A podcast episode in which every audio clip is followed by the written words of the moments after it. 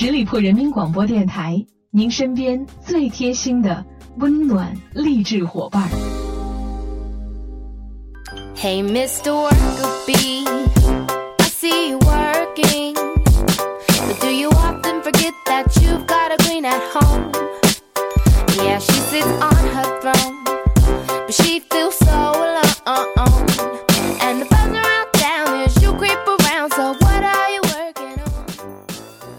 位亲爱的耳朵们，欢迎你们继续留守在十里铺人民广播电台的精彩节目。现在来到的是出发吧，好奇心，我是晶晶。作为一枚正宗的吃货呢，在今天节目一开场，首先要跟大家分享到的是关于酸奶的故事。超市里我们经常会见到的就是老酸奶跟普通酸奶，那这两种酸奶到底有什么不一样呢？基本上呢，市面上有多少品牌的酸奶，就有多少老酸奶。浓郁的口感和甜味让老酸奶成为了新一代老少通吃的零食。但是呢，与此同时，老酸奶为什么这么好吃呢？是不是有什么奇怪的添加剂在里面？诸如此类的问题也时常被提起。到底老酸奶和普通酸奶的区别在哪里呢？今天就带大家一起来看一下。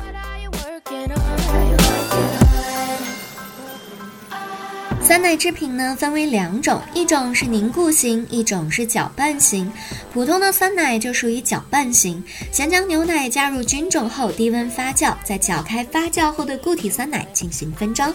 与此相对的老酸奶呢，则属于凝固型的，菌种加入到温度合适的酸奶当中，搅拌均匀后即分装到杯子中，然后再加入发酵箱，发酵完毕后便形成了凝固状态的老酸奶。一眼看上去呢，并没有什么了不起的差别嘛。不过呢，以上的老酸奶的做法仅仅是指传统的老酸奶，并不能完全指代大家在超市冷藏柜里面能够买到的老酸奶们。所以区别在哪里呢？傻孩子们当然是添加剂了。除了菌种、牛奶、白砂糖之外，比起普通的酸奶，市售的大部分老酸奶还多了果胶、明胶、琼脂和卡拉胶，这些呢都是属于增稠剂，添加后老酸奶就会凝固的更加的结实。也正是因为如此，一般的老酸奶都是用勺子吃的，一勺子下去就是一个豆腐块。但是普通的酸奶呢，则是用吸管吸的。看到添加剂三个字，估计不少人都要神经一紧。为什么要增加增稠剂呢？增稠剂会对人的健康产生影响吗？总是有刁民想害朕呀！其实呢，老酸奶的制作方法在节目一开场已经跟大家说到了，但是并没有提到一点的是，这种制作方式对牛奶质量和菌种数量的要求极高。按照这样的方式做的话，老酸奶的成本会提高了很多。所以呢，很多厂商考虑成本，都会添加果胶、明胶等增稠剂。明胶呢，一般是提取自动物的皮或者是骨头，而果胶呢，则主要来源于橘子皮或者是苹果榨汁后的残渣。总的来说呢，它们都是天然的提取物，对于人体并没有危害，所以只要按照国家标准适量的添加是不会有问题的。但是从成分上来看，它们都属于碳水化合物，本身既没有营养价值，也不会增加老酸奶的营养功效。不过呢，明胶在用于制作老酸奶的时候，会对其中的蛋白质产生一定的损耗，所以有些厂商在把明胶作为增稠剂的时候，还会同时在牛奶里增加奶粉或者是乳清蛋白。通常呢，纯牛奶的蛋白质含量是百分之三左右，普通酸奶是百分之二点三左右。而这种方法的老酸奶蛋白质含量就达到了百分之五，并且口感也会更加的浓稠。所以通俗来讲，现在的绝大多数老酸奶更接近于酸奶冻。不管怎样，对于乳糖不耐受的人群来说，酸奶由于乳糖已经在发酵的过程中被分解，更方便肠胃的吸收，所以都是不错的选择。Feel like I don't appreciate you, but...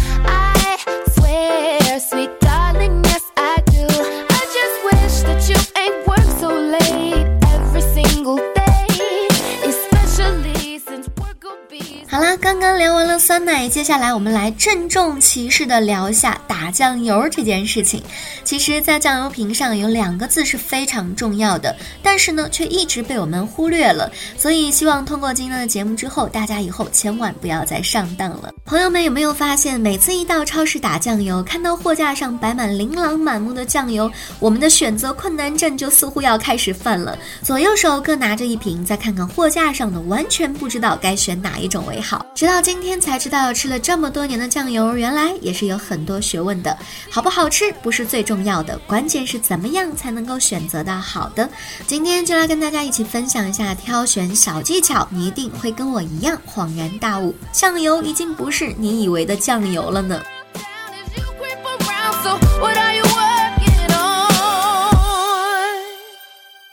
话说现在市场上的酱油品种真的是太多了，除了生抽、老抽，还有海鲜酱油、增鲜酱油、菌菇酱油、儿童酱油等等的，那价格呢也是相差较大的。但是就不知道这些贵酱油有没有贵的道理了呢？首先我们来看一下菌菇酱油跟海鲜酱油，正如老婆饼里没有老婆一样，大部分海鲜酱油里根本就没有海鲜，即使有呢，也只是一些干贝成分，记住只是成分而已哦。事实上，真正起到提鲜调味作用的依然是食品添加剂，而菌菇酱油呢，跟普通酱油的主要成分竟然也是差不多的，只不过呢，菌菇酱油里增添了少许的菌菇提取物而已。总之呢，各种口味的酱油虽然层出不穷，但是本质都差不多，只不过是添加了更多的提鲜物质而已。所以大家以后在购买酱油的时候，千万不要被各种五花八门的名称蒙蔽了双眼啊！一般呢，原味的等级。高的酱油都是很不错的啦。再来说一下儿童酱油，现在的家长呢，为了让孩子们能够吃得健康，都会特地的去买儿童酱油。不过这跟普通的酱油到底有什么差别吗？而且儿童酱油的价格基本上是普通酱油的二点五倍。人们呢通常会以为儿童酱油里面钠的含量比较低，给小孩子们吃呢也会比较放心一些。但是事实上是市场上售卖的儿童酱油内的钠含量并没有比普通酱油低多少。比如说，某些儿童酱油每八毫升中就有五百四十四毫克钠，约是一点三六克盐的含量，也不见得是有多好呀。总之一句话，咱那就实实在在的买个普通酱油就行了，不求贵的，但求好的。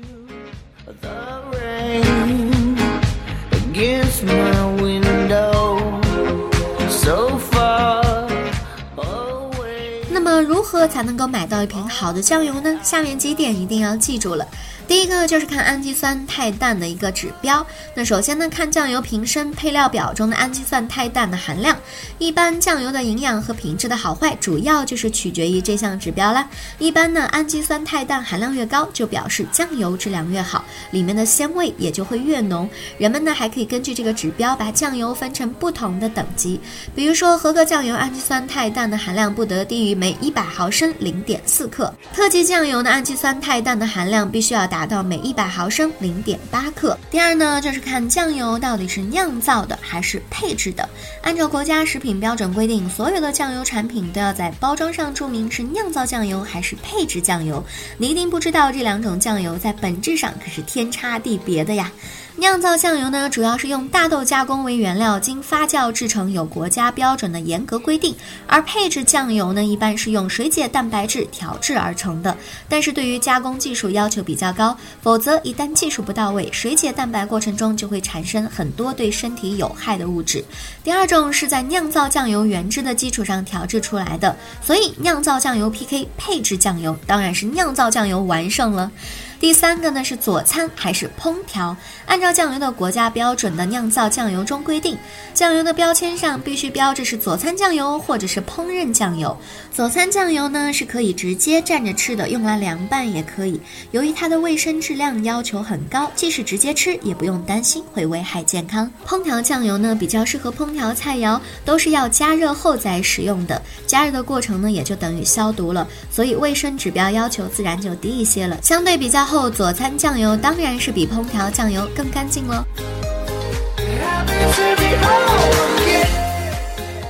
说完调酱油，我们再说一下吃酱油的一些讲究。第一个呢，哪些人不适合吃酱油呢？酱油虽然可以调色提味，但是患有高血压、肾病、妊娠水肿、肝硬化、腹水、性功能衰竭的人群，平时吃的时候也要适量。第二个呢，就是颜色太深的话，一定要慎买了。有些人认为酱油的颜色越深，营养越多，其实不是这样的。正常酱油的颜色呢是会深一些，但是如果酱油颜色太深了，就有可能增加了焦糖色。这类酱油就只适合烹饪菜肴啦。打了这么多年酱油，你确定都买对了吗？我可是在买酱油的路上一路错，幸好现在可以及时悬崖勒马。大家也赶紧学一下吧，健康酱油吃起来哦。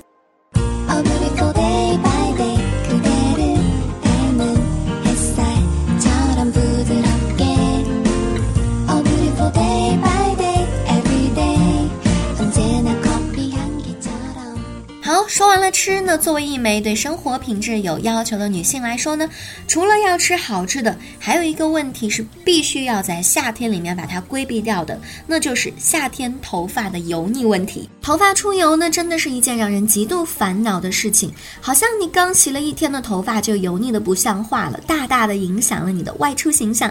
赶紧来听一下以下的这些内容，秒变清爽女人吧。首先，我们来了解一下头发出油的原因。第一呢，就是洗头过过勤了，破坏了头皮的水油平衡，就变得容易出油了。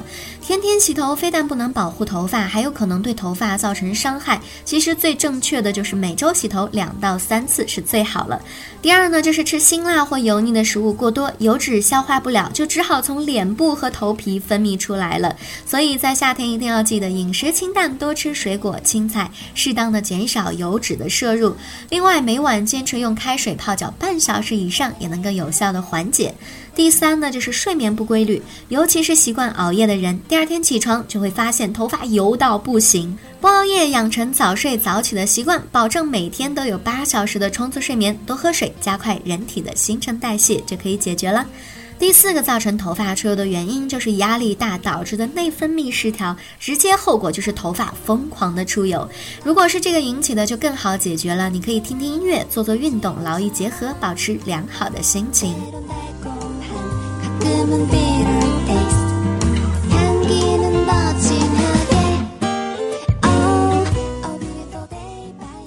看一下头发的日常护理。第一个呢，就是头皮按摩。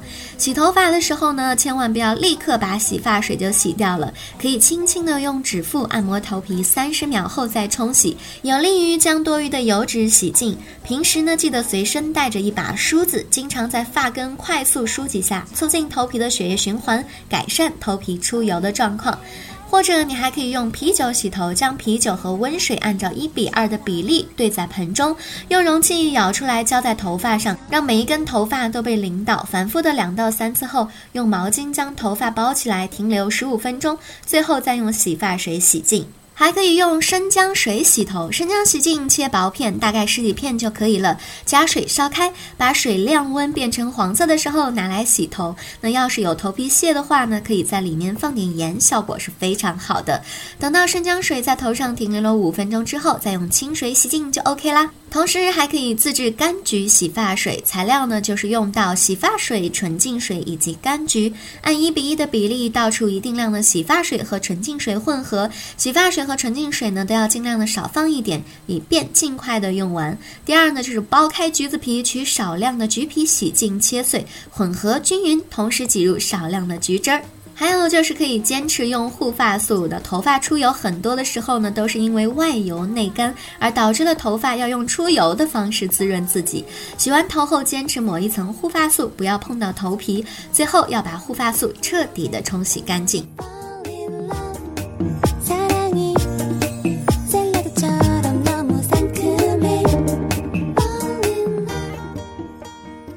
再来说一下这个有可能人见人爱的头发出油的应急处理办法。当你起床晚了来不及洗头，或者是生理期不方便洗头的时候，难道你真的要顶着一头油发出门吗？不，我们是对生活品质有要求的女性，所以坚决不能顶着油发出门。所以谨记下面要跟大家分享到的这些小妙招吧。第一个要用到的神器就是爽身粉，爽身粉呢可以吸附油脂，改善头发油腻。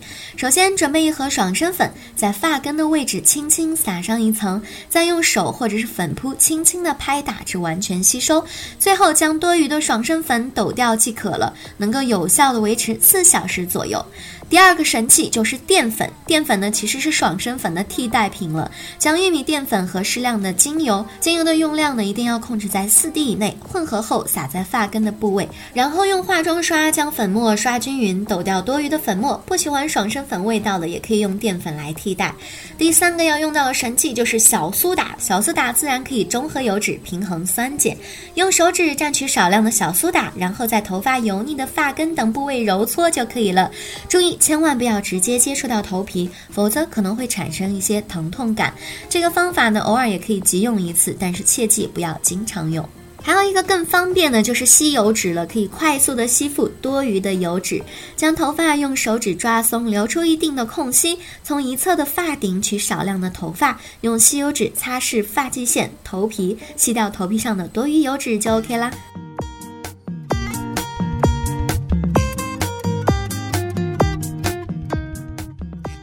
另外一个懒人福音，就是免洗喷雾了。头发容易油腻又懒得洗头的话呢，可以购买免洗喷雾。使用前摇晃瓶身，距离头发二十厘米处均匀的喷在头发上，三到五分钟之后用毛巾揉搓发丝，最后用梳子梳理即可了。当然了，以上这些只是头发出油的应急办法，最好的还是两到三天清洗一下自己的爱发吧。好了，以上就是今天节目的全部内容了。再次感谢大家的聆听。节目最后呢，依然要欢迎大家继续关注我们十里铺人民广播电台的微信公众号，每天都会有精彩的内容发送给大家。如果你对我的节目有什么好的意见建议，都欢迎在节目下方留言，我看到的话呢，一定会及时的回复给大家。如果你想跟我们其他的听众朋友跟主播进行交流互动的话，可以加入我们 QQ 听友群的大家族，群号是幺六零零五零三二三幺六零零五零三二三。还有呢，我的个人微信号也是开放的，如果你想跟我一起探讨节目的一些内容，就可以加我的微信，微信号呢是 J 幺零五 Princess，J 呢就是有点像订购的那个 J，然后一零五 P R I N C E S S，J 幺零五 Princess。最后，同样要祝大家拥有一个愉快的周末，我们下个周五再会吧，拜拜。